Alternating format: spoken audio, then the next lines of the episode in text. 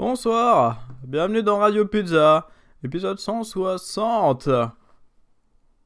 C'est long. On va parler du temps. Pas le temps en mode oh il fait beau aujourd'hui, c'est cool.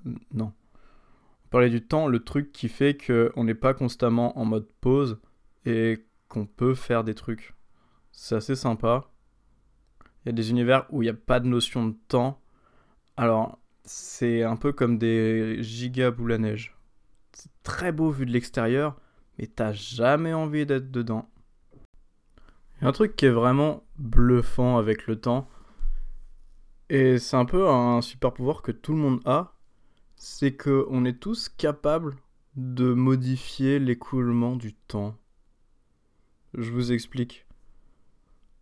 C'est un peu comme la théorie de la relativité d'Einstein. En fait, plus on est dans un truc, moins le temps y passe. Mais plus on est dans le présent, plus le temps il est long. Je vous donne un exemple. On a tous déjà eu un cours. On n'attendait pas spécialement la fin, mais il est devenu long, long, long. On sait pas pourquoi. Et c'est long, long, long. Et on regarde l'heure. Il reste 5 minutes. Et les 5 dernières minutes, elles sont longues. Elles sont plus longues que tout le reste de la semaine. Et ça n'en finit pas. Et par contre, prenez un, boxeur qui fait un round de 3 minutes, son round, il va être ultra long aussi, mais pour une autre raison. Et je me suis toujours demandé pourquoi Comment ça se fait Il y a bien une raison. Du coup, j'ai fait mes recherches. Et la réponse est assez simple en fait. C'est dû à la densité d'interactions neuronales que vous pouvez avoir. Plus le nombre d'interactions est élevé, plus il se passe de trucs en une seconde. Ce qui fait que notre perception de cette seconde, elle est vraiment modifiée et elle est accélérée. Mais en même temps, la seconde a, l'air plus longue. Par contre, s'il se passe rien, qu'on n'a aucune interaction dans notre cerveau et que tout ce qui se passe, c'est se dire euh, j'ai envie que le temps passe vite, vite. Et ben on se concentre sur le présent et votre groupe de neurones qui s'occupe de percevoir le présent il va être en activité constamment et vous allez vous rendre compte que le temps passe et il va passer plus lentement parce que vous allez plus vous concentrer sur son passage. Et c'est pour ça que je parle de la théorie de la relativité d'Einstein. Parce qu'il y a des gens, c'est littéralement des trous noirs. Et quand ils passent du temps avec eux, t'as l'impression que ça passe tout seul. Il se passe rien ou plein de trucs. Mais en tout cas, quand c'est fini, tu tu te rends compte que le temps s'est pas passé comme d'habitude. D'ailleurs, c'est assez pernicieux parce que on arrive à s'auto-convaincre que le temps s'écoule pareil pour tout le monde et que c'est juste nous qui avons eu un problème de perception. Et en parlant de problème de perception, qu'est-ce qui nous dit que le présent c'est le même pour tout le monde? Individuellement, on perçoit le présent comme un point un point qui est sur une ligne et qui va de gauche à droite.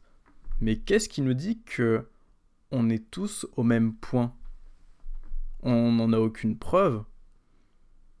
Une autre possibilité, ce serait que chaque personne, chaque humain perçoive le monde dans sa propre bulle d'espace-temps et que chaque présent soit séparé. Je vous donne un exemple. Imaginez, je prends ma petite navette, je vais pas loin d'un trou noir ou pas loin de la vitesse de la lumière. Du coup, le temps il s'écoule pas pareil pour moi et pour vous. Donc, euh, si pour vous il se passe une heure, pour moi il se passe 10 minutes. Je reviens, ces 10 minutes, je les aurais vécues comme 10 minutes. Cette heure, vous l'aurez vécue comme une heure. Ça veut dire que votre présent, il sera après mon présent. Et pourtant, quand on interagira, bah, je vais être à un moment qui a pour vous été le présent. Du coup, ça causera aucun problème. Mais ce sera foncièrement pas le même présent que celui qu'on avait quand je vous ai quitté. Et on s'en rendra même pas compte. Ça veut dire que c'est possible. Et si c'est possible, pourquoi ce serait pas ce qu'on est en train d'expérimenter actuellement? C'est pour ça que j'ai pense mettre en place un système d'identification des bulles temporelles. Euh, je pourrais devenir riche. riche, riche, riche. Je fais pas ça pour l'argent, hein. mais être riche, ça doit être bien.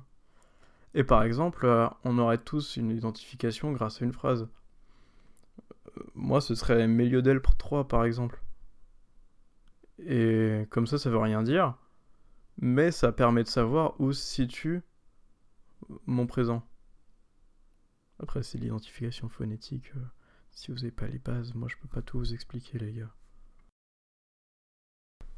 Après. Comment je peux finir? Ah oui, si je peux vous donner un conseil. Si vous voulez voyager dans le temps, bah déjà faites le pas.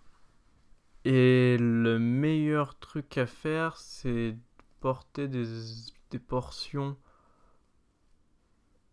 spatio-temporelles, mais qui viennent d'autres timelines. Des portions où il se passe des trucs bien, et vous les projetez dans la vôtre pour que ces trucs bien vous arrivent sans foutre le bordel.